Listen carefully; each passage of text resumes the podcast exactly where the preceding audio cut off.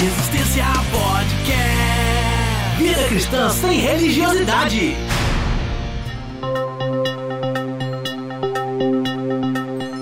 Fala Resistência, episódio de número 72 no ar.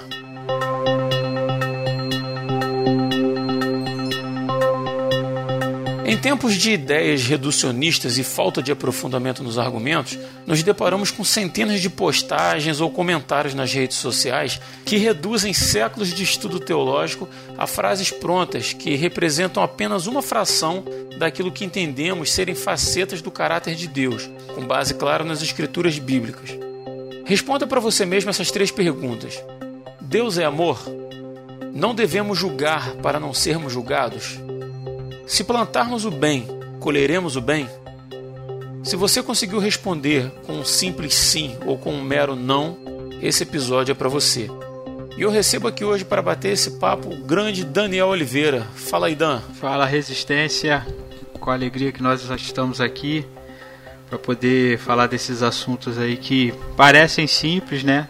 Estão no, no nosso dia a dia, mas à luz da escritura eles são um pouquinho mais eles são um pouquinho mais profundos do que as definições que têm sido dadas no nosso dia a dia. Não só mais profundos, mas eles são muitas vezes usados fora de, de contexto, né? E, contexto. Ou incompletos, né? Assim como, como eu disse, as meia-verdades. Mas a gente vai falar sobre isso no ar, segura a onda aí. Ainda tem mais um aqui. Recebo ainda hoje aí para fechar o time meu grande amigo Chico Gabriel. Fala, Chicão. E aí, pessoal, mais uma vez, prazer estar aqui com todos vocês para falar disso que é, como já foi dito, né, é, são meias verdades. Meias verdades não são totalmente verdades e também não são totalmente mentiras. Às vezes elas são somente mal usadas, seja ela mal intencionadamente ou por simples ignorância, né? Então a gente vai tentar ajudar você nisso e aprender também. Não é só a gente tá aqui só para ensinar, a gente tá principalmente para aprender aqui um com o outro. Aham. Uhum. Cara, tem até um comercial da, se eu não me engano, da Folha de São Paulo, um comercial premiado antigo. Fantástico, né? fantástico. Ele, a, o narrador começa com uma imagem assim muito aproximada, você não consegue identificar o que, que é. E ele vai só fazendo. Os pixels da, do jornal, isso, né? Isso, assim. isso, isso. Uma imagem assim, bem é, pixel, pixelizada. Como é que se diz, cara? Eu não é, sei, mas. É. É porque não era pixel, né? Era aqueles pontinhos de tinta, era bem aproximado, então você viu os pontinhos de tinta, né? Que ia abrindo e ia formando uma imagem assim. E nisso, no começo, tinha uma narração falando. Este homem pegou uma nação destruída, recuperou sua economia e devolveu o orgulho ao seu povo. Em seus quatro primeiros anos de governo, o número de desempregados caiu de 6 milhões para 900 mil pessoas. Este homem fez o produto interno bruto crescer 102% e a renda per capita dobrar. Aumentou os lucros das empresas de 175 milhões para 5 bilhões de marcos.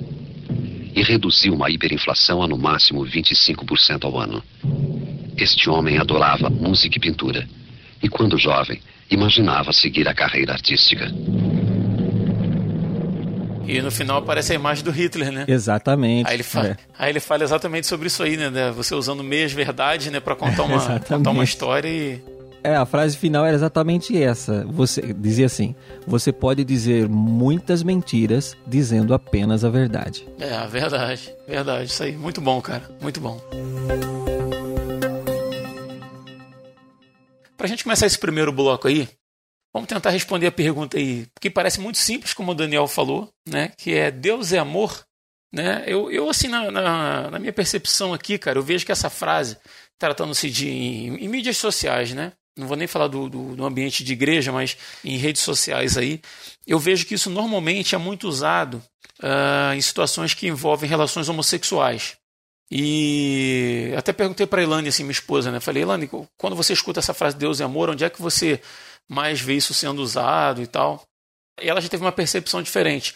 Ela disse que acha que nos casos onde a pessoa ela sofre consequências dos seus próprios erros, como se fosse uma espécie de justificação, dizendo assim, não, porque, porque Deus é amor, então está tudo certo, né? Não, Deus não me condena, é porque Deus é amor e Ele sabe de todas as coisas e a pessoa não reconhece o erro nem nada e segue mais ou menos por esse caminho aí. Eu não, não entendo muito assim, não. Para mim, normalmente, quando se fala de, de relações extraconjugais, relações homossexuais, e que há um, uma submissão a um, sei lá, um escrutínio público assim, né? rede social está aí para isso hoje, né, para as pessoas darem opinião sobre a vida dos outros. E eu vejo muito essa argumentação de que Deus é amor quando algum cristão se propõe a repreender alguma conduta nesse sentido, nesse sentido. Se Deus me ama, né, logo ele não me condena, ele não me repreende, ele não me castiga. Mas Daniel, responde para nós aí. Deus é amor? Sim. Deus é amor e você, Chico, como é que você pensa essa questão? olha, olha, é básico, não é só isso. Respondeu, a pergunta é essa, respondeu, tá respondendo. É isso aí. Hoje, hoje a gente tem que ser rápido, cara, que tem muito tempo aí pra gente responder. mas você sabe que eu responderia isso, eu, eu, sei que depois ele, ele vai continuar, mas eu responderia isso com uma frase que o pessoal geralmente engata na minha igreja, que é assim, Deus é amor, mas é fogo consumidor. É isso aí. É, exato. Mas fala aí, Dan. É realmente, né, a própria palavra de Deus vai definir o próprio Deus como amor. Mas nós temos que entender o amor de Deus no sentido de qual é o objetivo do amor de Deus. É, no, no que, em que sentido Deus nos ama? É, João, no capítulo 3, no verso 16, ele diz assim: Nisto conhecemos o amor, que Cristo deu a sua vida por nós e devemos dar a nossa vida pelos nossos irmãos. É, é um dos exemplos disso. Outro texto é 1 João 4, verso 10. Ele diz assim: Nisto consiste o amor, não em que nós tenhamos amado a Deus, mas que ele nos amou e enviou o seu Filho como propiciação pelos nossos pecados. Então, nisso consiste o amor de Deus, no fato de Deus ter enviado o seu Filho para morrer no nosso lugar, pagando o crime dos nossos pecados, pagando a, a justiça que Deus deveria ter cobrado de nós. Mas só que é simplesmente assim: ah, Deus morreu por mim e acabou. Eu posso continuar vivendo no pecado, posso continuar vivendo errado. Não. A palavra de Deus ela, ela é bem criteriosa quanto no que diz respeito a isso. Porque se Cristo morreu pelos nossos pecados, ele morreu com o objetivo de nos purificar de tudo aquilo que a gente tem feito de errado. E o apóstolo Paulo ele também vai dizer a mesma coisa em Efésios 5. A partir do verso 6 ele diz assim: Ninguém vos engane com palavras vãs, porque por essas coisas vem a ira de Deus sobre os filhos da desobediência. Né? Uhum. E o que, que Paulo estava falando aqui? Ele diz o que? É, ações conversação torpe, palavra vãs, chocarrices, coisas inconvenientes, antes, pelo contrário, ações de graça. Sabei, pois, isto: nenhum incontinente, ou impuro, ou avarento, ou que é idólatra tem herança no reino, no reino de Cristo ou no reino de Deus. Se Cristo morreu pelos nossos pecados, ele também morreu com a intenção de que nós fôssemos libertos dos nossos pecados, que nós fôssemos libertos do nosso velho homem para que em Cristo nós fôssemos ressuscitados e fôssemos feitos novos homens e novas mulheres. E nessa nova vida que nós recebemos de Cristo através do Espírito Santo, nós pudéssemos andar nesse mundo em boas obras. Porque as pessoas pegam o perdão de Jesus e dizem assim: não importa o que eu faça, Jesus vai me perdoar.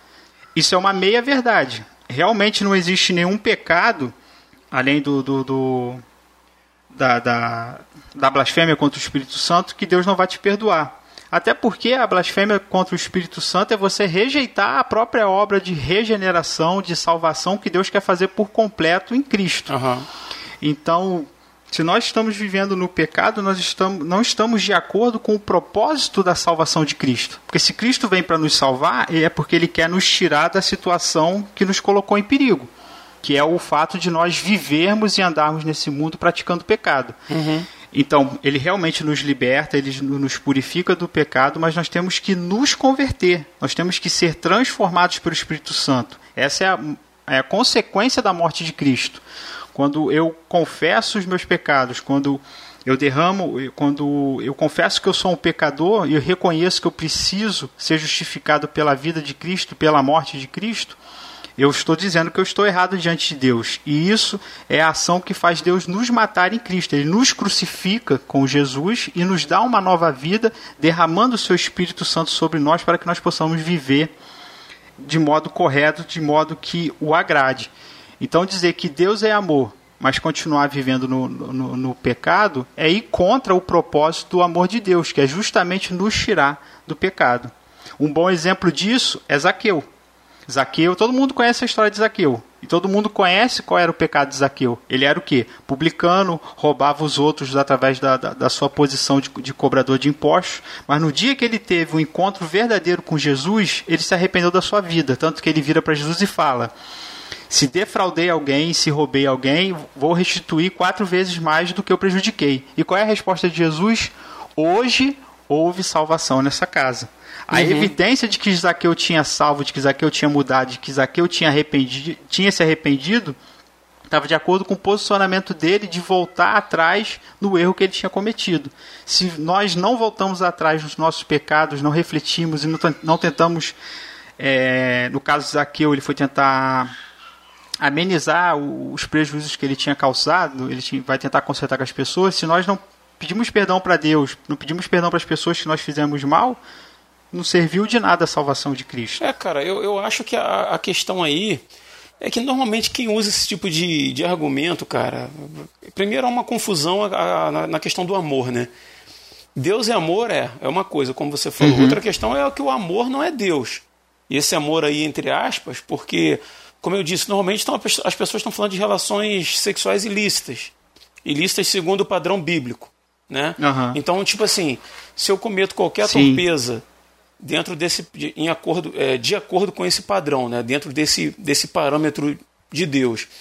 Eu cometo qualquer torpeza, mas eu faço isso com boa intenção, ou eu faço isso por amor, ah, seja lá o que for. Então, assim, se, se é por, se encaixa a palavra amor nisso aí, então subentende-se que ah, porque Deus é amor, é como se Deus fosse uma abstração um sentimento que norteia toda a existência e não, não um ente pensante, amoroso sim, mas justo e também que pune. Uhum. Né? A, a, a, questão aí é uma interpretação errada acerca de quem é Deus, assim, na minha opinião.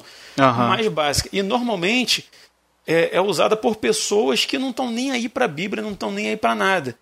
Parece que pegaram assim, um chavão bíblico ali para justificar as posturas dela, né, usando a própria Bíblia para isso, né? É, você sabe que uma coisa também que eu acho que as pessoas se equivocam é entender esse amor de Deus. Tá? As pessoas criam, imaginam esse amor de Deus como é o meu amor, né? Uh, e é, é, é, diferente.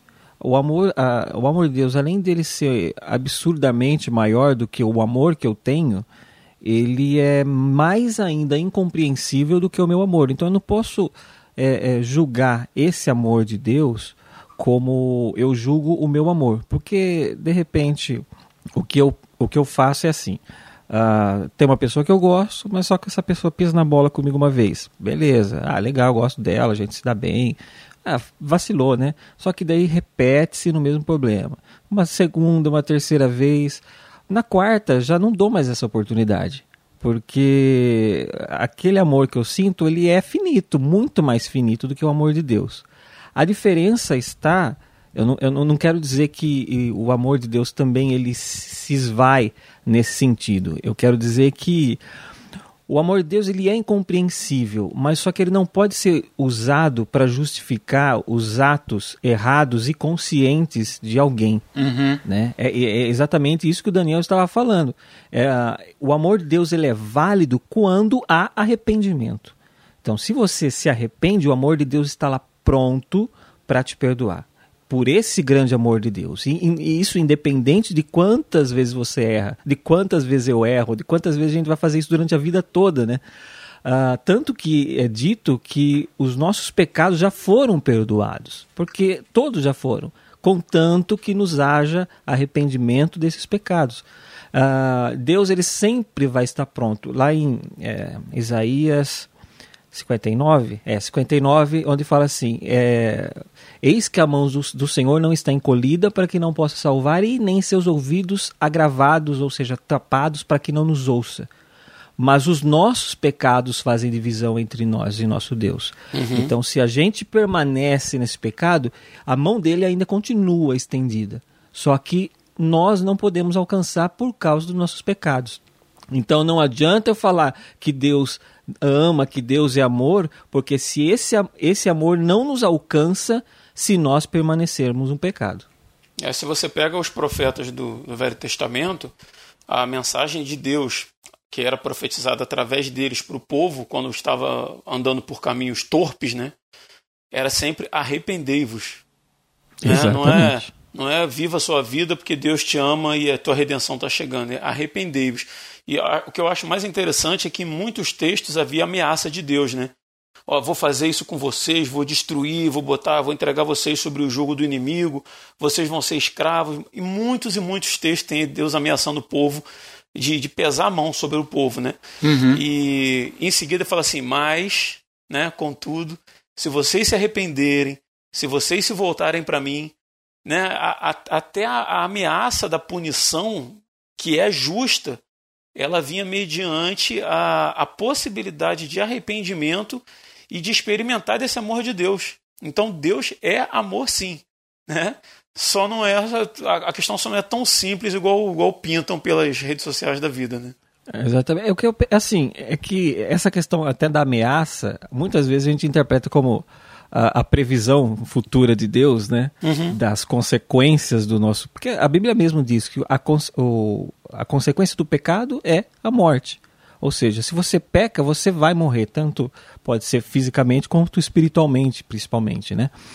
Uh, mas o que eu quero dizer assim, muitas vezes é simplesmente não é que Deus está muitas vezes ameaçando a gente, ó, se você não fizer isso eu vou fazer isso. Lógico, tinha casos na Bíblia que é, era exatamente isso que acontecia, tanto Sodoma e Gomorra, tem alguns outros casos muito comuns com isso.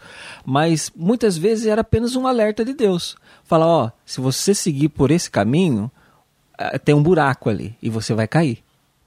Agora, se você seguir por esse caminho que eu estou te falando, você vai bem. Né? Então, e, as, isso que acontece com a gente a todo momento também. A própria palavra nos corrige em muitas coisas e, e a gente tem que saber decidir ir para cá ou para lá. O amor de Deus ele está sempre pronto a nos instruir e nos alertar acerca do nosso caminho, porque a Deus pertence o passado, o presente, o futuro. Ele tem esse conhecimento. Então eu tenho que aprender principalmente a isso, ouvir a voz de Deus e seguir essa voz em meu coração, para que né, não, não, não, não, não aconteça disso mesmo. Né? Um grande exemplo é no caso de Jonas. Né, você estava falando da questão do arrependimento, que Deus dá a oportunidade de arrependimento, que Jonas não achava que deveria ser assim, né? É, de Jonas, ele imaginava o amor de Deus, ele imaginava mais um Deus de justiça, ou seja, um Deus vingativo que vai castigar os inimigos, aquele que aqueles que fazem mal, do que um Deus que perdoa. Né? Ele vai totalmente contra aquilo que realmente Deus é. E Deus mostrou que ele era diferente. Ele deu a oportunidade para aquele povo de Nínive. Se ele se arrependesse, aí Deus perdoaria. Tanto que exatamente foi o que aconteceu. Se arrependeu, e Deus perdoou aquele povo. Teve a indignação de Jonas e que Jonas aprendeu também o que é o amor de Deus através dessa passagem. Agora tem um outro lado, Chico, a gente está falando da questão de, de, de, ameaça e tal, que a gente tem também o, a, a questão do último dia, né, chamado do dia do Senhor. Né, e essa escolha do homem em, em, em se entregar em arrependimento a esse amor, ela tem uma recompensa.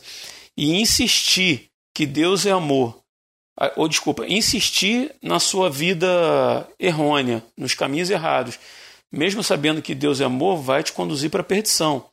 Né, o texto de Deuteronômio 30, 19 diz assim: Os céus e a terra tomam hoje por testemunha contra vós, de que te tenho proposto a vida e a morte, a bênção e a maldição.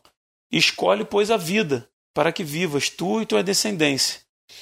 Então, assim, uh, esse Deus amoroso, como você falou nele, está tá de braços abertos esperando. Esperando aquele que se arrepende, aquele que muda o rumo da sua vida, aquele que deseja seguir a Deus, aquele que está mais preocupado com, em cumprir a vontade de Deus do que a sua própria vontade, né, o seu próprio conforto, o seu próprio benefício. Uhum. Então, assim, não dá para a gente nem excluir né, que, que essa bondade de Deus dura para sempre para aqueles que querem realmente experimentar dessa bondade, né? E não para aqueles que simplesmente usam esse, esse argumento, né? essa, essa meia verdade para justificar a sua forma de vida, né? essa questão que Deus é o amor, e a própria, a própria questão ali do profeta, do profeta Jonas e a cidade de Nínive, é que Deus ele tem, sim, ele é, ele é um Deus longânimo, né? Perdoador, misericordioso, mas ele também. Explica o que é longânimo aí para quem não sabe. Ele tem uma grande paciência. É isso aí. é, tipo assim, Deus ele realmente ele é paciente em esperar o, o homem se arrepender. Mas a gente vai ver na própria história da Bíblia, no relacionamento de Deus com o mundo, que essa paciência de Deus também tem prazo, tem prazo de validade. A rejeição de Deus, uhum. do, dos homens em relação a Deus, tem, tem, tem, tem prazo de validade. A gente vai ver isso na com as gerações ali da época de Noé. Eles tiveram tempo para se arrepender, não se arrependeram e Deus trouxe julgamento para aquela geração. E Deus livrou Noé e a sua geração. A gente vai ver isso na época que o povo saiu do Egito, a época de Moisés, que Deus usou a nação de Israel como um instrumento de juízo para as nações cananitas. A gente vai ver lá no livro de Gênesis que, que, que Abraão tem um sonho e Deus fala para Abraão que o, nesse sonho ele revela que, seu, que os filhos dele seriam escravos, que ele libertaria o povo. E ele termina no final desse texto de Gênesis dizendo que ainda não tinha completado o, a iniquidade dos, dos, dos, caldeus, que eles, eles ainda não tinham chegado no ápice da maldade que iria levar Deus a se manifestar. E foi o que aconteceu quando os israelitas saíram do deserto. Você vai ver que Deus vai passar prescrições para Moisés, que alguns povos não era para Moisés nem ir lá conversar, nem nada, era simplesmente passar lá e trazer juízo. Porque eles já tinham chegado no limite da paciência de Deus, eles já tinham esgotado a época de misericórdia esgotaram a época de de arrependimento. E isso também aconteceu com a nação de Israel e com a nação de Judá, né, no caso ali do reino dividido, quando eles continuaram pecando contra Deus, aí se levantaram os profetas Isaías, o profeta Jeremias, né, e tantos outros profetas que pregaram para o arrependimento, mas a nação não conseguia ouvir a voz dos profetas. E Deus tinha dado um espírito de, de, de endurecimento para eles. Né, aquele texto que tem ouvido, mas não, não, não, vão ouvir, as vozes vão falar. Jesus até mesmo vai citar isso criticando os fariseus, que estavam totalmente surdos e cegos para tudo que Jesus tinha feito. Só para encerrar aqui, o livro de 2 Tessalonicenses, o apóstolo Paulo, ele diz assim sobre o anticristo. Com efeito, o ministério da iniquidade já opera e aguarda somente que seja afastado aquele que agora o detém. Vou pular aqui um, um, um, pouco aqui. Que o aparecimento desse Nico, versículo 9, é segundo a eficácia de Satanás com todo o poder e sinais e prodígios da mentira e com todo engano de justiça aos que perecem, porque não colheram o amor da verdade para serem salvos. É por este motivo, pois, que Deus lhe manda a operação do, re, do erro para darem crédito à mentira, a fim, a fim de serem julgados todos quantos não deram crédito à verdade Antes, pelo contrário, deleitaram-se com a injustiça. Então, tipo assim, esse texto aqui de 2 Tessalonicenses é mais claro possível. Né? A ação desse anticristo ela vem pela permissão de Deus como uma punição a todos que rejeitaram a pregação de Jesus Cristo. O chamado ao arrependimento, o chamado à conversão, o chamado ao novo nascimento, o chamado a uma nova vida, o chamado ao, ao derramar do Espírito Santo. É uma resposta de Deus. Vocês não querem saber de mim? Então, vocês não querem saber do meu filho? Vocês não querem saber da salvação do meu filho? Vocês querem acreditar que eu sou esse Deus que é amor por metade? Então eu vou dar para vocês aquilo que vocês querem: um falso Cristo. Para encerrar aqui, cara, vou deixar o versículo que está em João 13, 34, 35, que fala, se o Muniz, para honrar o Muniz que não está aqui hoje com a gente, né, se eu tivesse aqui, se ele tivesse, tenho certeza que ele usaria isso aí, nosso profeta do amor. Jesus falando assim: um novo mandamento lhes dou Amem-se uns aos outros, como eu os amei. Vocês devem amar-se uns aos outros. Com isso, todos saberão que vocês são meus discípulos, se vocês se amarem uns aos outros. Insiste, né? Bate na, na, na mesma tecla. Cara, Deus é amor, Deus amou a gente e a gente precisa manifestar isso do, do, de uma forma similar ao que ele fez por nós. Ele nos perdoou, a gente perdoa. Ele nos amou, a gente tem atitude de amor uns pelos outros, por aqueles que nos perseguem e assim vai. Então, assim, vamos parar com essa coisa aí de uh, usar versículo fora de contexto para justificar atitudes erradas, porque, cara, sinceramente, eu acredito que quem faz isso tá plantando, cara, para colher alguma coisa muito amarga naquele último dia, porque isso aí vai servir de testemunho contra a própria pessoa. Né? Você imagina você se vendo diante de Deus lá e cara falando assim, cara, você estava usando meu nome aí. Você passou sua vida inteira usando meu nome para justificar suas atitudes, então não dá nem para você dizer que você não. Ah, Senhor, eu não conhecia. Ah, Senhor, eu não sabia. Cara, pelo menos que, que Deus é amor, você sabia e. Como eu li no texto anterior ali, né? Está apresentada a morte e a vida. Escolha, né? Arrependa-se e aproveite desse amor. Your love, oh Lord, reaches to the. Your faithfulness stretches to the skies. And your righteousness is like the mighty mountain. Yeah, and your justice flows like the ocean's tides. Não julgue para não ser julgado. Essa frase, cara, na minha opinião, não sei como é que vocês vão colocar aí onde vocês costumam ver isso, mas normalmente quem eu vejo dizer isso aqui é a pessoa que fez uma merda monstra, né? Fez uma meteu o pé na jaca mesmo, mas além de não assumir a sua responsabilidade, né? Ela diz que ninguém pode julgá-la. Só Deus pode me julgar. E a pessoa fala isso como se fosse uma coisa boa, né, Daniel? Dentro desse contexto.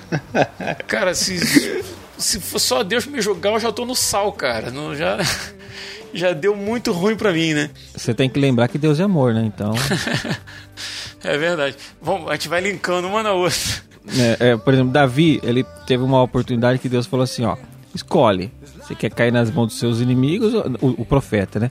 Você quer cair nas mãos dos seus, no, seus inimigos ou cair nas mãos de Deus? É, verdade. Aí Davi, espertão, falou: Eu prefiro cair nas mãos de Deus porque Deus é misericordioso. Tá igual meu sobrinho, quando ele faz alguma coisa errada, que a mãe dele vai bater nele, ele olha pra mamãe assim e fala, mamãe, eu amo você. Então, é mais ou menos. É, nossa, é mais ou menos. Criança é muito boa. É mais ou menos isso, né? Ele faz aquele olhinho do. É. Aquele olhinho do, do gatinho lá do, do, do Shrek, gato, do, do gato de botas. Mas além dessa questão aí da. É, que eu falei da pessoa quando faz uma, uma cagada gigante e diz que ninguém pode julgar ela, né? Isso, porque na verdade é uma demonstração de falta de arrependimento, né? E tem no meio cristão, cara uma compreensão errada diferente dessa, é, de que é que eu não tenho o direito de julgar ninguém, né? Porque se eu fizer isso, vão fazer o mesmo comigo, baseado uhum. em, de novo, em interpretações equivocadas, né, de, de textos bíblicos.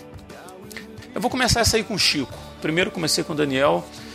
Fala aí, Chicão, o que, que você pensa a respeito do não julgue para não ser julgado? Eu geralmente eu vejo isso em outro contexto, diferente do que você fala.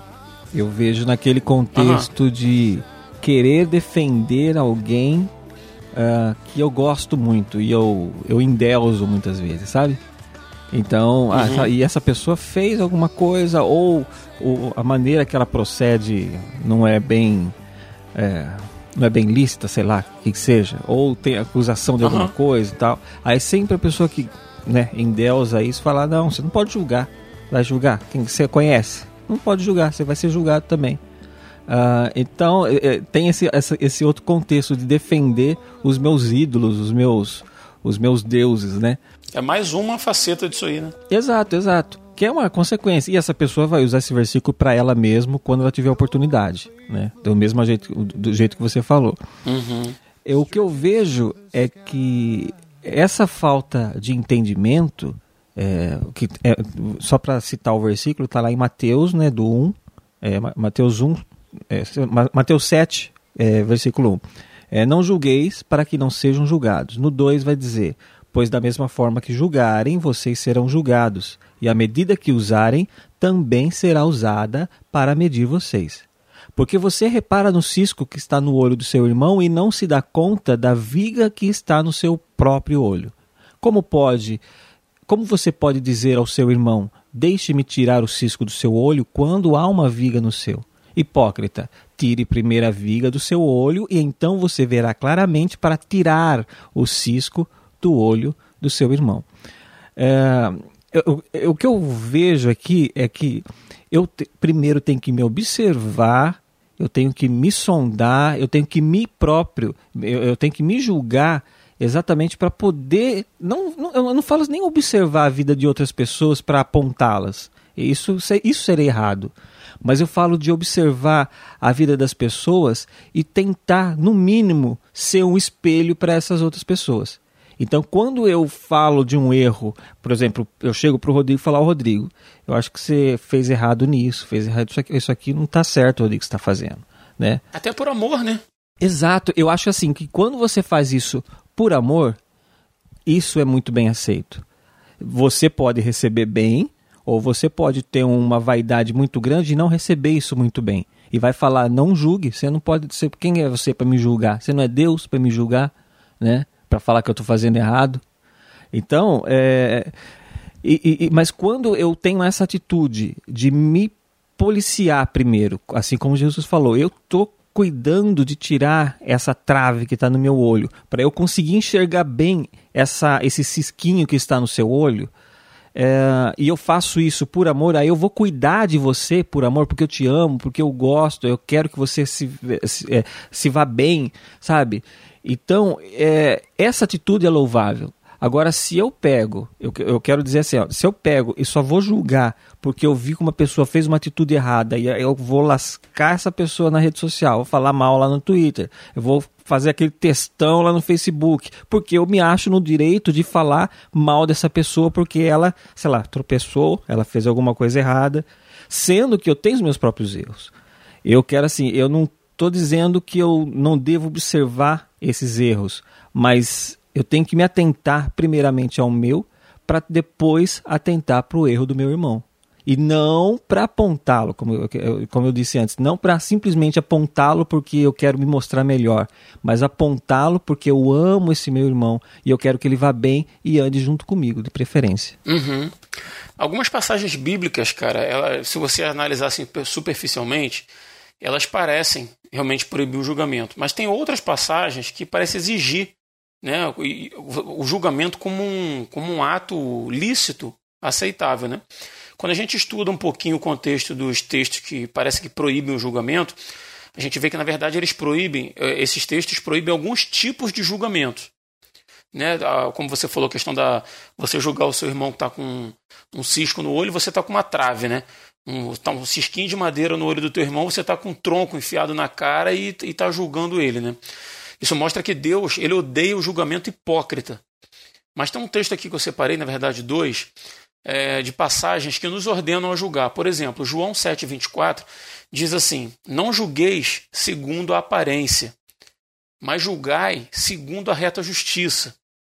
Nesse texto aqui, cara, Jesus está no contexto lá da, da discussão com, com os judeus que estavam questionando a doutrina dele, né? disseram que ele estava possesso de demônio e tal. E nesse contexto aqui, Jesus não, não, não proíbe os seus discípulos de julgar, mas diz que quando eles julgarem, eles deveriam usar como régua, né, como, como parâmetro, a reta justiça. Então ele proíbe um, um certo tipo de julgamento. O julgamento exterior, ele é superficial. Por exemplo, quando a gente julga as motivações de uma pessoa. Por exemplo, uma irmã vai lá, pede para dar um testemunho lá na igreja, e ela vai lá na frente, e ela conta uma, sei lá, um caso que ela teve, uma vitória que ela, que ela recebeu, uma benção, alguma coisa assim. Aí a gente olha e fala assim: ah, tá lá só para se aparecer. Né? Nem gratidão. Exato. Você não sabe do coração da pessoa. Né? Você bate o olho na pessoa. Isso é um julgamento que você não deve fazer porque você não conhece a real motivação da pessoa. Você não tem indício nenhum que não seja a pessoa e ela pode estar realmente querendo compartilhar com a igreja a, a, gratidão dela. É diferente de um caso de um irmão que traiu a esposa dele com a vizinha. Aí é um fato. Então, nesse ponto, o julgamento ele passa por discernimento. Você está discernindo o que é certo, o que é errado, o que está de acordo com a palavra de Deus, o que não está. E aí, como o Chico falou, de repente você vai procurar lá o irmão para trazer ele de volta, para falar, cara, você está errado, isso que você está fazendo é pecado. Entendeu? Esse tipo de julgamento é permitido. O tesoureiro da igreja lá deu um desfalque na conta bancária da igreja e fugiu para Cuba. É um fato. Para Cuba, para Cuba é legal. É, é não, aqui, não, vou, não vamos entrar em questão política, mas ele não vai fugir para Nova York. agora, agora julgar Miami, intenção... sei lá. Agora, julgar a intenção do coração, cara, que só Deus conhece plenamente, aí sim pode fazer a gente julgar de forma errada e acabar pecando. Uhum. Né? Então a gente tem que ter muito cuidado. É, vou trazer um outro texto aqui ainda, que está em 1 Coríntios 5, de 9 a 13. Paulo está tratando de que devemos julgar aqueles irmãos que dentro da igreja vivem na prática do pecado e são incorrigíveis. Olha o que, que ele fala. Já por carta vos tenho escrito que não vos associeis com, que, com os que se prostituem. Isso não quer dizer absolutamente com os devassos desse mundo. Olha só, não está falando da galera do mundo, nem com os avarentos, com os roubadores, com os idólatras, porque senão seria necessário que vocês saíssem do mundo. Tá, eu estou parafraseando aqui. Sim. Uh, mas, mas agora vos escrevi que não vos associeis com aquele que, dizendo irmão, for devasso, for avarento, for idólatra, maldizente, beberrão, roubador, com o tal nem ainda comais. Por que, que tenho eu em julgar os que estão de fora? Não julgai vós os que estão, os que estão dentro, mas Deus julga os que estão de fora. Tirai, pois, dentre vós a esse nico. Então, assim, cabe a nós também, os santos de Deus, a noiva, a igreja, julgar aqueles que estão entre nós. O, exercício de julgamento, repito, ele não é proibido. Há de se ter um entendimento do que é um julgamento aceitável diante de Deus e do que é um julgamento que faz você cometer pecado, né? Eu penso que assim, há o julgamento que você faz, que, que é o que a Bíblia traz para ser feito, que é o julgamento para trazer ao arrependimento. Então, quando a Bíblia fala lá, ó, se alguém é, pecou contra você, então vá pede perdão, é, é, sabe? Se você errou contra alguém, vá, peça perdão e tal. Se essa pessoa não aceitar, chame uma ou duas testemunhas e faça isso perante ela. Se não, isso deve ser levado à congregação. Ou seja, é sempre para procurar essa oportunidade de arrependimento, seja de uma parte ou seja da outra. Agora, se eu julgo com o, o a intenção de, de simplesmente condenar essa pessoa, então aí eu, eu aprendo que eu estou errado porque isso não cabe a mim. Então, por exemplo, enquanto a vida há esperança, então essa pessoa de repente amanhã pode se arrepender. Talvez não agora, talvez eu falando para ela não se arrependa, mas depois ela pode se arrepender. Então eu não posso simplesmente condená-la ao inferno, é isso que eu quero dizer, é, dizendo que ela não há mais chance, porque para Deus sempre há a, a, a, a razão, da, há sempre a oportunidade de salvação, enquanto a vida, né? Mas, então eu penso assim, se você direciona o seu julgamento ao arrependimento, ele é bem visto. Agora, se você direciona o seu julgamento à condenação, então aí já é mais complicado. É um caso que tem que ser visto muito melhor, né? Alguém já disse que a diferença entre o meu pecado e o seu, no caso de, de, de exposição, é que o seu foi exposto e o meu ainda não. Cara, todos nós somos pecadores. Todos nós. Se Deus, por alguma razão, resolvesse abrir publicamente a vida de todos nós, seria uma vergonha coletiva. Então, até por isso, a gente tem que ter muito cuidado com essa questão, Chico, quando você expõe por expor. Exato. Tipo assim, aí, aí entra nisso que eu falei. O dele foi exposto, pau nele. O meu ninguém sabe. Uhum. É, né? fico da minha. Então, assim, isso não, a gente, quem, a gente, quem faz isso não está agindo com um pingo de misericórdia em relação àquele que errou, né? E aí comete pecado. Você sabe, até um, um, algo que eu compartilhei no grupo nosso da, da confraria, é, sobre aquele. É, vocês lembram né, de, de, daquele, de um grande pregador, o, o Jimmy Swaggart? Sim. Uhum. Né? Uhum. Que, que, caiu que caiu no adultério e ele quando isso foi descoberto, né, até foi descoberto também por um repórter que tal, né, uh, e quando isso foi descoberto, em momento algum ele negou. Então ele chegou para a congregação que ele dirigia e expôs, não expôs necessariamente o que havia acontecido, óbvio, né, mas teve o pedido de perdão, teve toda a, a aceitação do erro, ele não ele não pôs o seu erro nas costas de ninguém, ó, oh, eu fiz isso por causa uhum. daquilo, daquilo, daquilo outro. Não. Ele simplesmente se arrependeu. Eu, eu, às vezes eu, eu assisti e eu falei, puxa vida, eu eu não, eu não, estou ah, nesse momento eu não estou julgando se ele estava sendo sincero ou não.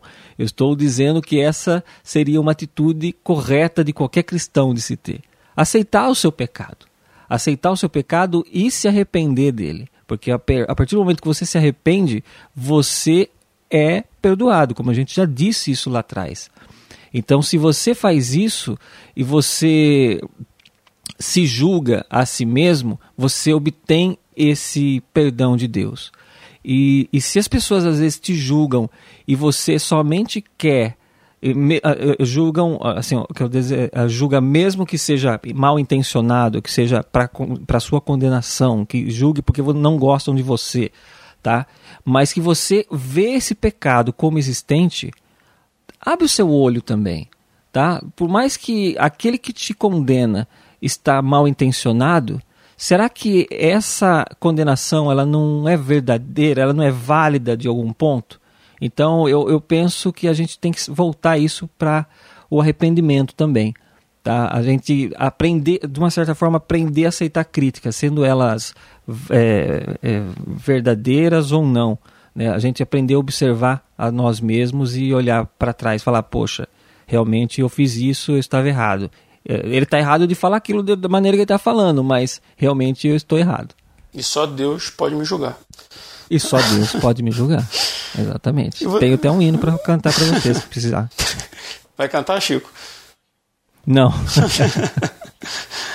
e você, Dan, como é que você pensa essa situação? Acrescenta aí pra gente. É, vocês falaram praticamente todos os textos.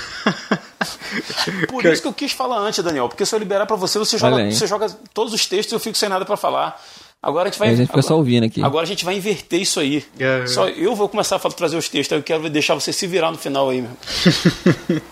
é, o interessante de Mateus 18 que o Chico citou, que é um texto que a gente normalmente usa o versículo para justificar para justificar não, para enaltecer o que a gente faz no culto público, né? Que onde tiver um ou dois reunidos no, no nome de Jesus, ele vai estar presente, né? É, só se tiver, né? Se tiver 4, 5, ele não pode ir, né? Então. Só que. É a, o... a aglomeração. Isso é... Isso é uma verdade. Deus está presente onde a, a sua igreja está. Mas esse versículo ele está incluído justamente na questão de julgamento que Jesus está falando. Se você descobre teu irmão pecou contra você, argue ele, você e ele. Se não te ouvir, chama a igreja. Quer dizer, a intenção que normalmente as pessoas tentam separar, né? Jesus falou uma coisa, mas ele não falou outra. Mas está aqui Jesus incentivando a igreja, incentivando a igreja a, a, a, a, a chamar o irmão que está errado na disciplina em amor, para que ele se conserte, para que ele se restaure. E ele diz que quando a igreja faz isso em nome dele, ele está no meio. Se um ou dois ou três se reúnem em nome de Cristo para chamar o irmão para restauração, para chamar o irmão para o arrependimento, para chamar o irmão para o conserto, Jesus está nisso. Exatamente. Então as pessoas que dizem que, que, Jesus não, não, não, incentiva o julgamento, elas estão falando uma meia-verdade. Jesus ele está tá, tá condenando o julgamento do hipócrita. A igreja não, não, não tem hipócritas, entre aspas, porque na verdade todo mundo que está ali já é pecador assumido. Se nós somos cristãos é porque nós reconhecemos que precisávamos ser salvos pelo Filho de Deus e que nós temos pecados e que nós fazemos coisas erradas? Claro que nós estamos vivendo de acordo com a palavra de Deus, guiados pelo Espírito Santo de Cristo. Mas tem gente que cai, tem gente que se afasta, tem gente que, que, que dá vazão à carne. Então é necessário que nós cuidemos da saúde do corpo de Cristo e levantemos os irmãos para essa, essa boa saúde. Outra, outra Outro texto que é bom é, uma, é o texto de Mateus 21, quando Jesus ele está mais ou menos ali defendendo o batismo de João Batista. Né? Os, os judeus estão mais uma vez questionando a autoridade de Jesus, questionando os sinais que ele faz, porque ele faz aquelas coisas. Ele pergunta de onde era o batismo de João? Ele era divino ou ele era humano? E aí eles temeram responder porque ficaram com medo de, de se eles, dissessem, se eles dissessem que era humano, eles iam cair na desgraça com o povo. E se eles falassem que eram de Deus, Jesus ia. Qualquer um podia perguntar: então, por que vocês não se arrependeram? Por que vocês não foram ao batismo de João? Né? E João e Cristo, depois de criticar eles com isso, ele conta uma parábola dos dois filhos. Aquele filho que disse que ia fazer o trabalho e não fez. E o filho que falou que não ia fazer, mas foi lá e fez. E aí ele fala das publicanas, dos publicanos, das prostitutas e das meretrizes. Que todos eles foram, todos eles atenderam ao chamado de arrependimento de João. Enquanto os fariseus, os religiosos, né, os, os supostos servos de Deus, não estavam aderindo ao, ao, verdadeiro arrependimento quando eles eram também pecadores. Porque eles que eram avarentos, eles, eles que eram idólatras, eles que eram afastados de Deus, muitos deles tinham outros pecados escondidos. E Jesus ele vai, ele vai enfatizar que as prostitutas, os publicanos, estavam ingressando no reino de Deus primeiro porque eles estavam se convertendo, porque eles estavam se arrependendo da vida errada que viviam. E aí Jesus uhum. usa eles para criticar. A gente percebe isso muito hoje na nossa geração. As pessoas, quando a, principalmente a figura do, do, das prostitutas, ah, Jesus amava as prostitutas, João Batista amava Jesus, uhum. amava as prostitutas. Só que as pessoas hoje estão fazendo mau uso dessas pessoas. Porque enquanto as prostitutas e os publicanos dos dias de Jesus se arrependiam dos seus pecados, as pessoas hoje querem usar essas figuras para dizer que Jesus é complacente com o pecado sendo que ele não era. Porque qual era a mensagem de João Batista? Arrependimento. Arrependa-se porque o reino de Deus está chegando. Ele vai vir com uma pá, ele vai separar o trigo e vai jogar o joio no fogo. Outra coisa, João Batista, Jesus ele sempre enalteceu o, o, o, a pregação de João Batista. E o que que e, e João Batista foi morto por quê? Porque ele acusou Herodes e Herodias de estarem vivendo em adultério. Então, se Jesus elogiou a atitude de João Batista, ele, ele também estava concordando com que o que João estava fazendo, e quando João repreendeu Herodes e Herodias, ele estava seguindo a palavra de Deus. Então a gente vê hoje uma geração de pessoas que querem pegar o amor de Deus pelas prostitutas, no sentido de querer salvá-las das suas vidas, e estão dizendo que Jesus é complacente com o pecado. E não é verdade. Jesus não uhum. foi complacente com o pecado, nem João Batista foi, e muito pelo contrário, Jesus enalteceu o fato de João apontar o dedo e condenar. Vocês estão errados, vocês precisam se arrepender. E João foi lá e apontou o dedo para a maior autoridade que tinha na época do seu povo, que era o rei Herodes. Ele não temeu, uhum. assim como o profeta não temeu também e em nome de Deus puxar a orelha de Davi quando ele adulterou com Betseba. Então a gente está vendo aqui que Jesus é sim a favor do julgamento, porque o julgamento traz alerta sobre o pecado e chama o homem ao arrependimento e possibilita a salvação em caso de arrependimento. Muito bom. Então, se você que está ouvindo a gente aí fez uma cagada publicamente, saiba que sim, você pode ser julgado. Não só Deus, mas eu também vou te julgar. Né? E durma com um barulho desse. Muito bem, muito bem. Muito Lembra bem. daquele filme que Coração de Cavaleiro, né? Você foi medido, você foi testado, se você se arrepender, você será perdoado. É, não, acho que não tinha esse finalzinho aí, mas acho que uma parte eu lembro. não, não, eu tinha na, na, versão do corte do diretor. É, tá. Essa é a versão João Batista. Você sabe um versículo, pessoal, um versículo não, mas é uma parábola em si, né? O pessoal usa muito para atrelar também nesse não julgueis, é a parábola do joio e do trigo. Sim. Né? O pessoal liga muito e tal. Não, tipo, quem, eu não, não tenho que separar. Jesus falou que não é para eu ficar me preocupando em separar quem é joio. Né? Eu tenho que ficar só me preocupando em ser trigo. Sabe? Uma coisa assim, né? E o pessoal usa muito também nessa questão do não julguei. É, é porque, Chico, Mas, a, também, né? Uma, uma, coisa é julgamento, outra é condenação. Exato, é. Né? Na, naquela passagem da, da mulher adúltera, quando a mulher ia ser apedrejada, Jesus pergunta lá assim: mulher, cadê seus acusadores? Ela, ah, senhor, foram embora. Falou assim: nem eu te condeno, vai, não peques mais. Mas ele julgou que aquela mulher era uma adúltera, ele julgou que ela era uma pecadora e absolveu ela. Né? Ele deu uma segunda chance para ela. É, e a gente tem que ter o cuidado de não assumir o papel de Deus aí e estar tá condenando os outros ao inferno aí em vida ainda, né? Sim. Então, é exa exatamente. O pessoal julga um pouquinho, julga, olha. O pessoal, um pouquinho, só é, um pouquinho. Só um pouquinho. É que nem o, o, o Daniel falou, as pessoas ficam observando, ah, Jesus andava com prostituta, com judeus e com não sei o que mais. E...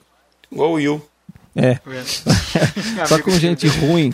Só com gente ruim, mas as pessoas esquecem que essas pessoas tinham passado ruim, tá? E que ao, ao encontrar-se com Jesus, passou a ter uma outra vida. Uhum. E, e, é isso exatamente que aconteceu, por exemplo, como já foi citado com o, o puxa vida, como, como o Zaqueu, né? Ele até ali seguiu uma linha de vida e depois, ao encontro com Jesus, ele se arrependeu dos seus pecados e passou a ter uma vida diferente. Isso aconteceu com a, com, com a mulher também. Então, eu estou julgando, olha, olha só, eu estou julgando as pessoas pelo passado dela e não pelo que elas são após um encontro com Cristo. Então eu tenho que tomar muito cuidado com esse também, esse tipo de julgamento. Esse Verdade. tipo de julgamento é importante que eu não tenha. Eu não tenho que observar como a pessoa vivia antes. Eu quero, eu tenho que observar como ela quer e ela está tentando viver hoje. Porque aí, muitas vezes eu tenho que ajudá-la nesse caminho, né? Então, a hipocrisia está no fato de, ah, Jesus andava com esse povo, mas qual era a intenção de Jesus andar com essas pessoas? Se de tirar, Exato. É. de tirar Cara, elas dessa vida, de, de tirar elas dessa vida. É muita hipocrisia é. você querer dizer que é, é aquela parada, é a famosa frase de querer dizer que Jesus é complacente com o pecado. Ele não é. Uhum. Só que ele está mais interessado em salvar o pecador. Ele veio para isso, para mudar o nosso curso pecaminoso. Nós somos pecadores, nós já, já estamos condenados. É para isso que o Filho veio, para salvar a gente da, da, da, porcaria, do curso de morte que a gente já estava. É, é uma hipocrisia tentar forçar uma barra para algo que Jesus nunca fez e nunca foi o interesse dele. É um cara que ensinou tanto, que falou tanto, que instruiu tanto, né? O último exemplo que a gente pode dar aqui é a, é a mulher samaritana que Jesus vira para ela e chama. Ele começa a falar das verdades do reino, ela começa a, a desconversar ou, ou, fazer pouco de Jesus. Como é que você pode tirar essa água do poço? Como é que você pode me dar água da vida eterna se você se você não consegue nem tirar água do fundo do poço? Jesus simplesmente vira para ela e fala: "Tá, chama lá teu marido". Aí ele quebrou ela, né? Mas calma aí, que marido? Eu não tenho marido, eu sei que você não tem marido. E esse que você está casado agora também não é teu marido. Eu sei que você já casou com cinco. Aí ela reconheceu que, que, que ele era profeta, ele reconhe, ela reconheceu que ele podia dar água da vida. E falou: Eu estou sentado com você aqui porque eu sei os teus problemas, eu sei aonde você precisa mudar. Eu sei quais são os seus pecados, eu estou aqui para te dar água da vida. E aí ela abre o coração, muda, leva Jesus lá para Samaria, Jesus prega para todo mundo, todo mundo uhum. se converte, aceita né, a pregação de Jesus. E as pessoas estão aí achando que Jesus está sentado no poço, achando que ele está tá ali para aplaudir. Ah, que lindo, maravilhoso, uhum. você está morrendo nos seus pecados e ele está aplaudindo. Isso não é verdade. Ele está ali para salvar, ele está ali para tocar na ferida, mas para justamente curar, não para enaltecer a ferida. Exatamente.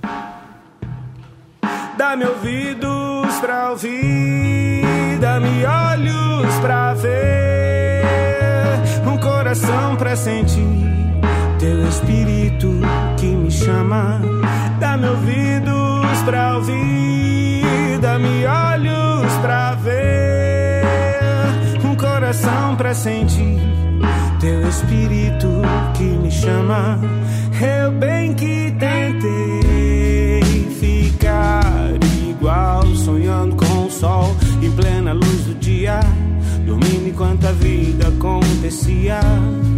Mas ouvi o som. Lei da semeadura. Plantou o bem, vai colher o bem. Daniel, quem faz o bem, colhe o bem? Nem sempre, né, Rodrigo? Nessa lógica aí, se a pessoa está sofrendo é porque tem pecado escondido, né? Isso, é. Síndrome de Jó, né? Isso é um bom. É, mas Jó justamente é uma boa resposta para isso, né? Que esse era o questionamento de Jó e seus amigos, né? Eles insistiam uhum. que Jó estava passando por aquilo tudo porque Jó tinha algum pecado escondido, não confessado, algum pecado terrível que ele tinha cometido e que Deus estava punindo ele por esse pecado.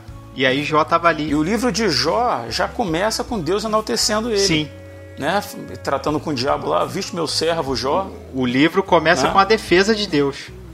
Homem íntegro e reto que se desvia do mal. E o capítulo, acho capítulo 28 tem o testemunho de Jó, que é um. que quando eu li eu falei, eu, eu achei fabuloso. O que Jó fazia e levando em conta que Jó viveu antes da lei de Moisés. E, e Jó, por ser um homem temente a Deus, ele já obedecia à lei de Deus, mesmo sem Deus ter dado a ter dado claramente, provando que aquilo que o apóstolo Paulo fala lá em Romanos faz toda faz toda faz todo sentido, né, da lei da consciência no coração. Mas o, a nossa pergunta aqui é outra, né? É esse texto em, que, em questão aqui é o texto de Gálatas capítulo 6, verso 7, né, onde o apóstolo Paulo diz: "Não vos enganeis, de Deus não se zomba, pois aquilo que o homem semear, isso também se fará." Porque o que semeia para a sua própria carne da carne, colherá corrupção. Mas o que semeia para o espírito, do espírito colherá a vida eterna. Então, esse é um texto que normalmente as pessoas erroneamente empregam, tipo assim, se eu faço coisas mais, se eu estou perseguindo os outros, etc., coisas ruins vão acontecer na minha vida. Uhum. E isso é uma é uma é uma percepção correta de que Deus é um Deus de justiça. Mas a gente não percebe nesse mundo, e aí o próprio livro de Jó é uma, uma boa resposta a, a, essa, a esse questionamento, que Jó não tinha feito nada de ruim e muitas desgraças ocorreram com ele no contexto do livro de Jó para que Jó se aperfeiçoasse, crescesse mais na sua intimidade e em conhecimento de Deus e se tornasse cada vez mais dependente de Deus, ali no contexto de Jó.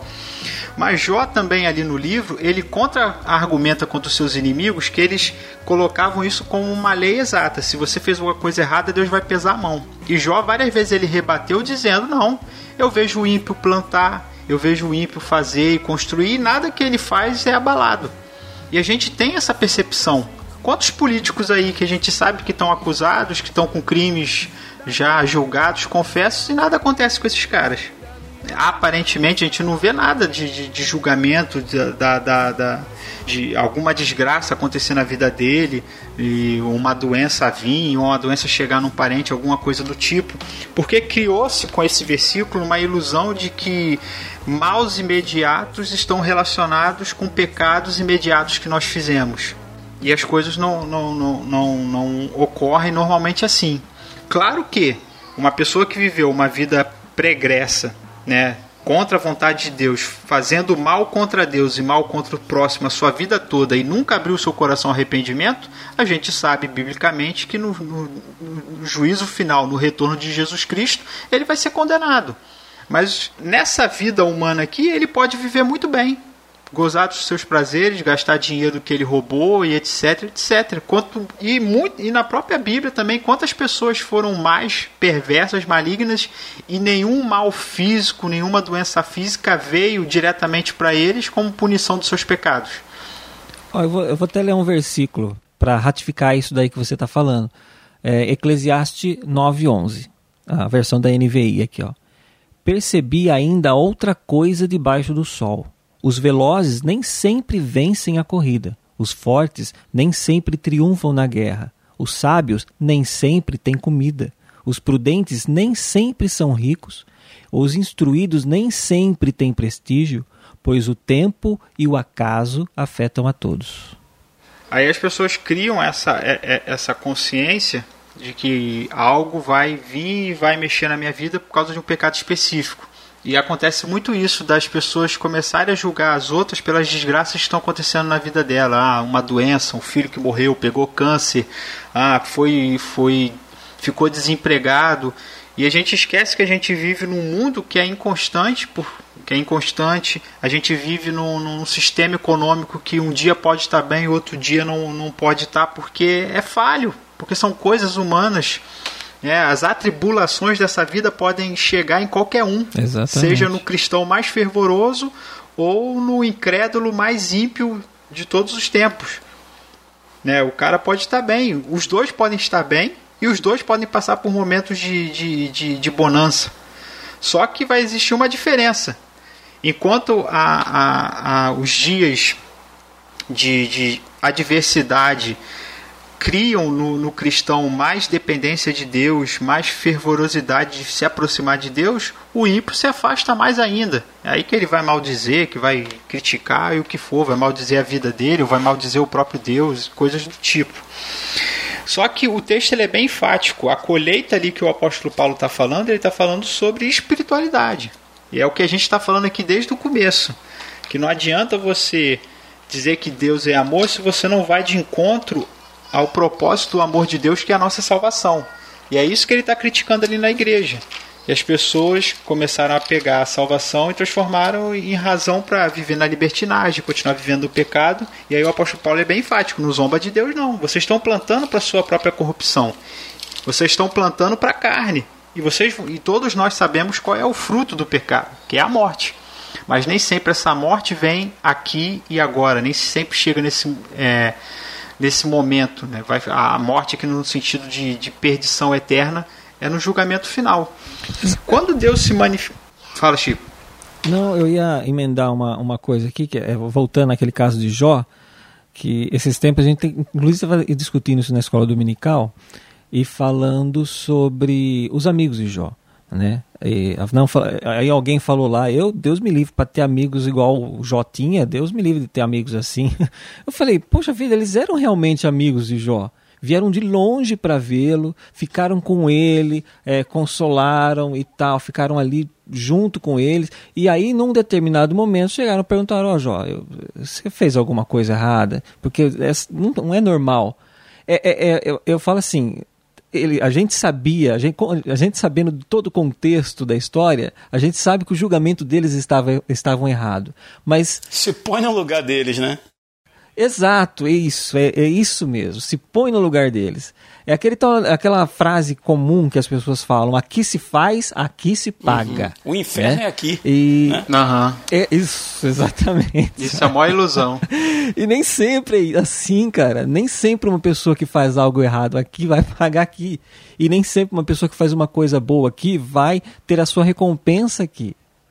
É, é, sabe, você vê, você vê, muitas pessoas sofrendo. Ó, eu falo, vamos pensar em, fora da nossa realidade. Pessoas realmente sendo perseguidas, sofrendo é, morte, é, é, perseguição por causa do evangelho. Agora eu vou dizer que essas pessoas estão.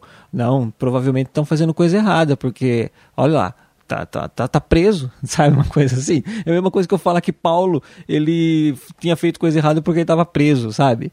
A gente sabe dessa, dessa, Então a gente tem que entender que não é bem assim. A, a lei da semeadura ela existe, né? É uma é uma, uma, uma coisa é uma, uma coisa bem óbvia, né? Lógico, você faz uma coisa errada, você faz segue um caminho errado, você vai chegar no lugar errado, né? Isso é bem óbvio. Porém, nem sempre é, não é uma coisa exata, não é uma coisa que sem exceções. Existem exceções. A gente vê muita gente fazendo coisa errada e, como disse o Daniel, nunca foi pega. Ela desfruta do, do, do, do, do fruto do roubo dela durante a vida toda e ninguém nunca descobriu, sabe? Enquanto outras pessoas. Exato, enquanto outras pessoas aí ralaram, tiveram uma vida é, é, justa, uma vida de, de trabalho, e, e não tem a sua recompensa como a gente imagina. Um erro grande nosso é imaginar que as a, a recompensa do nosso trabalho é nessa vida. E não é bem assim.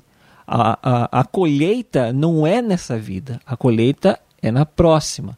Tá? Então, seja dos meus bons atos ou seja dos meus maus atos. É lá, não é aqui. Eu posso passar muito ileso durante essa vida fazendo muita coisa errada. E eu posso passar muito mal fazendo muita coisa certa. E não quer dizer que essa lei não, não, não me viu, não me atingiu. Sabe qual, sabe qual o problema de, dessa lei da semeadura? Que você está passando. É, é, mais uma vez é você julgar aquilo que está no controle de Deus. O problema dos amigos de Jó foram eles, eles queriam ter uma resposta para o sofrimento de Jó e aquela resposta não estava na, na, na, percepção religiosa que eles tinham, ou no conceito de, de, de pagou, né? Como é que é o o jargão que usa aqui. O que se faz é que se paga. É, o que se fez aqui, paga aqui. Porque você quer entrar em coisas que são mérito, méritos de Deus. Né? Se a pessoa. Se alguma enfermidade. Porque a gente vê muito isso ali no Velho Testamento. Deus trazia uma praga, Deus trazia uma doença. Só que aquilo eram instrumentos da disciplina de Deus. Só que Sim. do texto fica evidente a manifestação de Deus. Aí você pega aquele texto isolado, que foi explicado porque estava acontecendo e você quer aplicar aquilo em todo mundo. Existem coisas. O, o, Deus, não, não, embora ele vá se mostrar na Escritura, você não tem como dizer que Deus está fazendo assim com Fulano, Ciclano e Beltrano. E aí a gente erra em julgar e em querer determinar que aquela doença chegou por causa do pecado fulano de tal. Só Deus sabe isso. E às vezes Deus nem vai querer revelar para a pessoa se foi isso ou não, se foi um, uma ferramenta de disciplina. O problema é que a gente cria uma regra e Deus, e Deus só trabalha dessa forma. Será que o pecador ele só é disciplinado por Deus se Deus mandar uma doença por ele, se Deus mandar uma praga? Às vezes Deus pode só mandar uma palavra é suficiente para o cara se arrepender. O problema é que a gente fica tentando criar regra. E mais uma vez, a gente tira esse texto de Filipenses do contexto. Ele está falando sobre semeadura de vida espiritual. Se você semeia para sua carne, para suas paixões, para o seu velho homem, você vai colher a corrupção, você vai colher pecado. Você vai continuar depravado, você vai continuar pecador, você vai continuar preso às coisas do velho homem. Você vai, vai, você vai estar distante de Deus, você não vai conseguir agradar a Deus e vai, e vai continuar vivendo uma vida de pecado. É esse o contexto que o apóstolo Paulo está falando. Ele fala: semeia para o espírito. Né? Leia a palavra de Deus, medite na palavra de Deus, coloque a palavra de Deus em prática na sua vida, deixe o Espírito Santo guiar os teus passos, guiar os teus caminhos, tenha domínio próprio, é, vença a sua carne e deixe o Espírito Santo falar. E aí sim o Espírito Santo vai guiar, você vai tomar as decisões corretas, você vai fazer as coisas corretas, você vai estar bem diante de Deus. E as pessoas pegam um texto e levam para outro contexto que não tem nada a ver que é Deus pagando o, o pecado, o, devolvendo para as pessoas os pecados que elas cometem. E não tem nada a ver com o contexto de Filipenses. Até a, sua, até a segunda, terceira, quarta geração. Hum. É. é bem assim. É. O, o, o, é, não, eu, eu queria um, um, um, em João, João 9, tá? É, é, é, bem conhecida essa passagem, eu só queria trazer ela à tona aqui. Uh, ao passar, Jesus viu um cego de nascença. Seus discípulos lhe perguntaram: Mestre, quem pecou, este homem ou seus pais, para que ele nascesse cego? Disse Jesus: Nem ele nem seus pais pecaram, mas isto aconteceu para que a obra de Deus se manifestasse na sua vida. Então, é, aí Jesus já quebrou também essa lei. Por que, que, ele nasceu cego? Porque o pai pecou? Porque a, ele pecou? Não, né? Simplesmente porque ali se manifestaria a glória de Deus na vida dele. Ou seja, né, é, tinha, tinha uma razão, tinha um propósito, tinha um motivo até para aquele sofrimento daquele cego naquele momento. Então não era por pecado, não era por nada disso. Era porque Deus tinha seus caminhos, tinha seu, seus planos e tal. E assim como os céus são, são mais altos do que a terra, diz a Bíblia, assim os pensamentos de Deus são infinitamente superiores aos nossos. Não cabe a gente ficar questionando. Ah, mas por quê? Mas foi injusto, o cara foi nasceu cego né? E tem gente que entra nessas, entra nessa linha de nessa neurose de ficar questionando a Deus, trazendo a Deus para a nossa realidade, para a nossa mente, para a nossa Exato. lógica, para a nossa concepção do que é certo e do que é errado, né? É isso aí, é isso aí. Aí você vê aqueles acidentes que morreu, eu não sei quantas pessoas, mas sobreviveu uma criança. Aí você fala, olha só, Deus salvou a criança e os outros, né? Tem, tem, ah, tem, tem, Deus ama mais um, é, ama os outros é, menos. É muito difícil a gente fazer contabilidade de Deus ou tentar julgar. Aí é aquela parada, a gente não está mais julgando nenhum homem, a gente está julgando Deus, o que, que ele está fazendo, o que está deixando de fazer. Exato, e encaixotando gente... Deus naquilo que eu acho que ele deve ser e naquilo que eu acho que ele tem que fazer. E a gente vai ver lá no livro de Jó que Deus se ficou extremamente irado com os amigos de Jó. Eu falei, vocês falaram coisas de mim que é mentira. Eu não faço isso que vocês estão falando aí, não. E aí é o perigo que muitos cristãos estão, estão, andando, né? Tentando medir ou tentando é, esperar, né? Esse julgamento de Deus na vida da pessoa com praga, com doença e, e vai se iludindo. Ou pior, Daniel, medir é, o, o, aí tem um perigo. É o cristão, ao invés de. Vou nem falar dos outros, né? Dele julgar os outros, a, se a pessoa está em pecado, se não está. Mas ele julgar se ele está agradando a Deus ou não pela condição de vida que ele tem. Sim. Né? Eu tenho um bom emprego, eu tenho uma boa reserva no banco, minha família é saudável, minha esposa é bonita, meus filhos são felizes, então eu estou no caminho certo. Né? E, já vi casos de, de cristãos que passando por dificuldades de, de, de doença se perguntarem por que, que Deus está deixando acontecer isso comigo né? Uhum. Como, se, como se isso fosse um parâmetro do, de Deus estar se agradando ou não de sua vida, né? E infelizmente é por causa de interpretação errada de, de textos assim, né, cara? É você condicionar a Deus, né? É condicionar a Deus a, a interpretações. Ah, porque Deus puniu a nação de Israel e aconteceu isso, isso, isso, aí eu pego a praga lá, então tá acontecendo uma praga comigo, só pode ser porque eu estou em pecado com Deus. Mas, cara, o, o cara não sabe nem se avaliar, né? uhum. né? Você tá igual a nação de Israel, pelo amor de Deus, né? A nação de Israel era idólatra, vivia na, na, na, na promiscuidade, adorava Baal, estava afastada de Deus, não obedecia, não cuidava do, do, do órfão, da viúva e do pobre. O que, que o apóstolo Paulo diz? Examine-se, pois o homem a si mesmo. Né? Então beba do cálice e coma do pão, né? participe da ceia. É você ter critérios. A pessoa não tem nem critério bíblico para saber se ela está certa com Deus ou não. A pessoa é tão rasa de Bíblia que ela não sabe, ela não sabe nem medir se o que ela faz está certo ou está errado diante de Deus, se ela está próxima de Deus ou não, se a vida dela é guiada pelo Espírito Santo ou não. Ela é tão esvaziada de Deus que ela, ela mede por praga, por terremoto, por, por enchente. Ou pelo contrário, né? Ela mede pelo, pelo, sei lá, pelo que ela ganha, pelo dinheiro que ela tem, pelo carro que ela obtém. Sim, sim. Ah, então Deus está feliz comigo, né? E não é bem assim também. Ô Chico, isso não exclui o fato de eu ser grato pelo que eu tenho. É, sim. Eu sempre agradeço pela comida que eu tenho, por ter um lugar para deitar e dormir. Eu sou grato por essas coisas.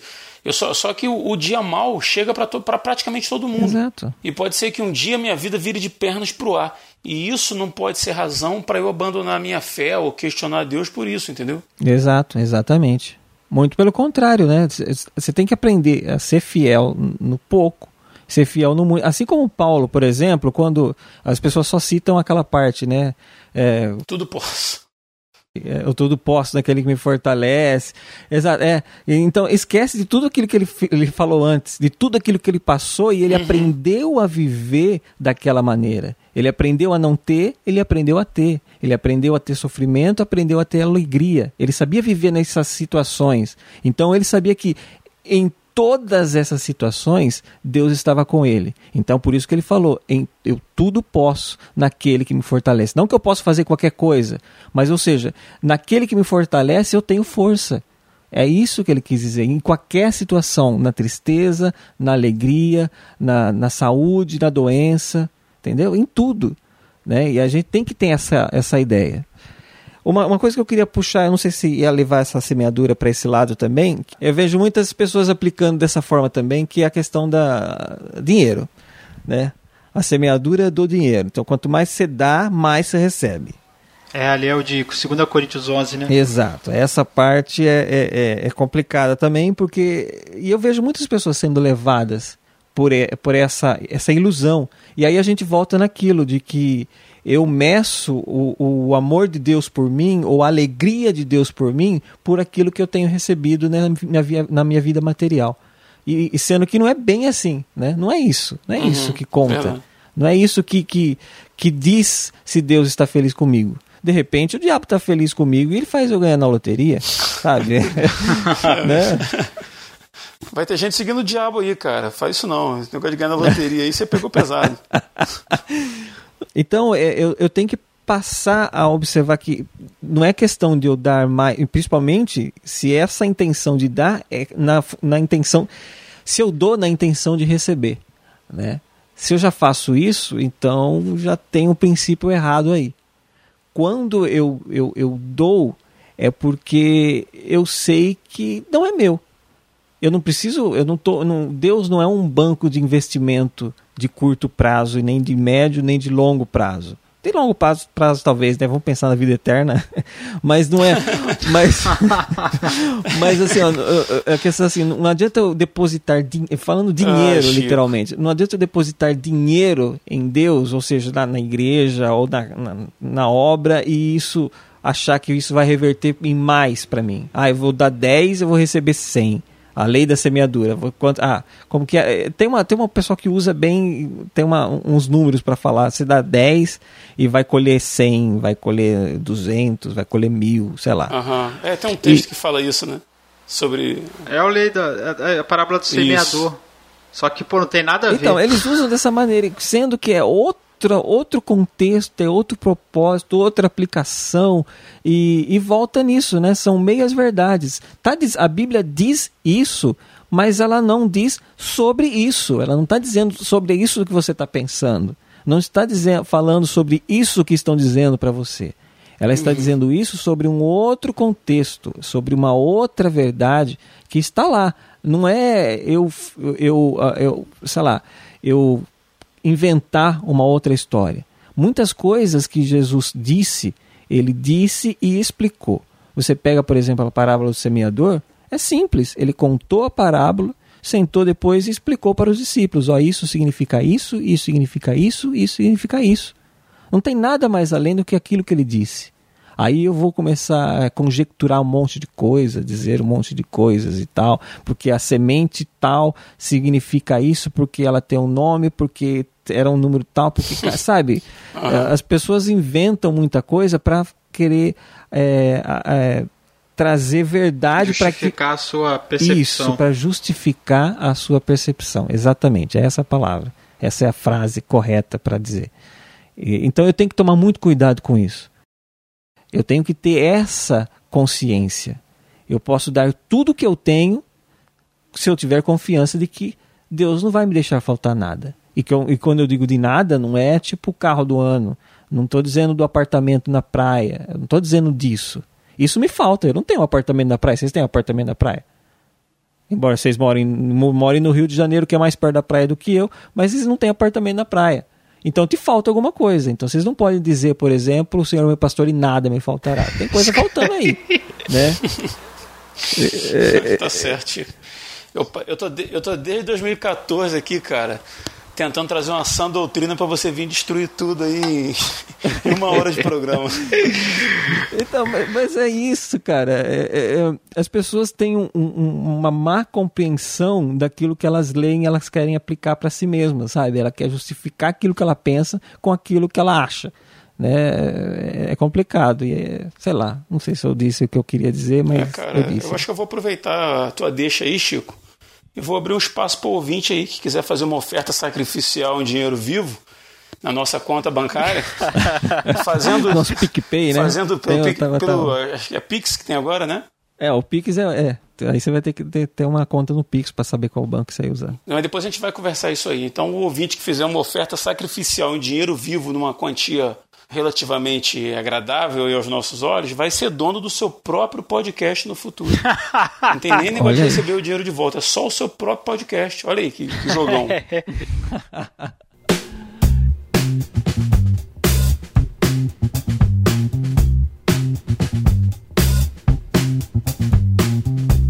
Então é isso, galera. Vamos chegando ao fim de mais um episódio do Resistência Podcast. Eu acho que a gente conseguiu hoje uma coisa, se não inédita, rara destrechar três temas aí num episódio só, né? De repente, conforme a gente vai conversando aqui, eu começo até a pensar assim, será que isso não dava um programa inteiro e tal? Mas essas são, foram sugestões que a gente foi recebendo dos ouvintes ao longo do tempo. E eu achei que dava pra gente compilar, porque tem muito a ver uma, uma com a outra. A gente vê conforme a gente vai conversando, a gente vai até puxando né, alguma coisa da, do, do ponto anterior e tal, porque é muito comum. Mas, cara, muito bom, gostei bastante. Queria agradecer aí a presença do, do Daniel, a presença do Chico também. E vou abrir o espaço aí se vocês quiserem fazer alguma recomendação, se quiserem deixar alguma coisa para o ouvinte ou fazer suas considerações finais, fiquem à vontade. E eu vou começar aí pelo Daniel. Fala aí, Dan. Ah, Rodrigo, mais uma vez meu agradecimento. É sempre um prazer estar aqui gravando com vocês. Foi um prazer estar com você hoje, Rodrigo. Um prazer estar com você, Chico. É... Daniel, cara. Resumindo o programa de hoje, esses conceitos que a gente debateu aqui, cara, são muletas que as pessoas tentam, transformaram Jesus numa muleta para continuar vivendo no pecado. E eu acho que isso é a pior coisa que a gente pode fazer com o Evangelho, porque ele veio para nos salvar do nosso pecado, não para nos justificar e, nos, e, aplaudir a gente viver no, no, no que está errado. Para fechar o que a gente falou hoje aqui, fica aqui a minha sugestão simples, rápida, precisa e objetiva. Faça uma leitura do livro de Judas, né? O antes ali o último, penúltimo livro antes do livro de Apocalipse. É um capítulo só, são 25 versículos. E veja como Judas é objetivo em tratar o pecado na, na, dentro, dentro da igreja e como ele puxa a orelha muito bem da igreja para que a igreja se acerte com Deus e uhum. acerte seus passos. Essa é a minha sugestão, depois de tudo que a gente conversou aqui. Leia o livro de Judas e os seus 25 capítulos, os seus 25 versículos. Show de bola. Dani, obrigado mais uma vez pela participação. E fala aí, Chicão. Aproveita o espaço aí. Eu não quero me alongar, não. Eu só quero recomendar um livro que eu li esses tempos atrás aí e é, com algumas ressalvas em algumas coisas assim, mas é um livro muito bom que eu acho que vocês talvez conheçam, que é o Evangelho Maltrapilho. Tá? Uhum. Então, e ele fala muito exatamente desses assuntos que a gente falou, sobre o amor de Deus, fala sobre julgar e sobre. Não, a questão da lei de semeadura não é tanto, mas é, sobre principalmente esses dois primeiros temas que a gente falou aí na frente. Né? A gente entender melhor como que é o amor de Deus na nossa vida e como a gente tem que entender a vida do outro também, né? Nessa questão do julgamento, de, de, de, de saber observar as pessoas e não vê-las por aquilo que a gente somente está enxergando, mas o, o, como que é, né? Eu não ser amigos de igual os amigos de Jó, só falar, ó, você fez errado, então você tá, tá padecendo pelo seu erro, tá? Então a gente tem que entender que há outras nuances, como falamos durante o programa aqui, não é, não é simplesmente assim como é é, exato, né? Não é uma coisa preto ou branco. Tem uns 50 tons de cinza ainda. Aí brincando. Olha, dois livros, dois livros em uma recomendação, mas só leia o primeiro, por favor. Tá certo, cara, tá certo. Então fica aí a recomendação: o livro de Judas aí pelo Daniel e o Evangelho Maltrapilho. Ambos os livros aí estão na descrição do episódio. Chico, obrigado pela tua participação também. Sei que hoje você se desdobrou para estar com a gente aqui, cara, e é benção, sempre benção. Deus abençoe vocês aí, muito obrigado. Amém. Então é isso, obrigado a você que ficou aí, nosso ouvinte, ficou até o final, que está do outro lado aí do fone de ouvido. Muito obrigado. Nos ajude compartilhando o Resistência Podcast. Se você gostou, se foi bom para você, nos ajude compartilhando, por favor. E é isso, a gente vai ficando por aqui e até o próximo dia 20. Eu sou Rodrigo Oliveira eu sou o Chico Gabriel. Eu sou o Daniel Oliveira. E se você está ouvindo isso, você é a Resistência.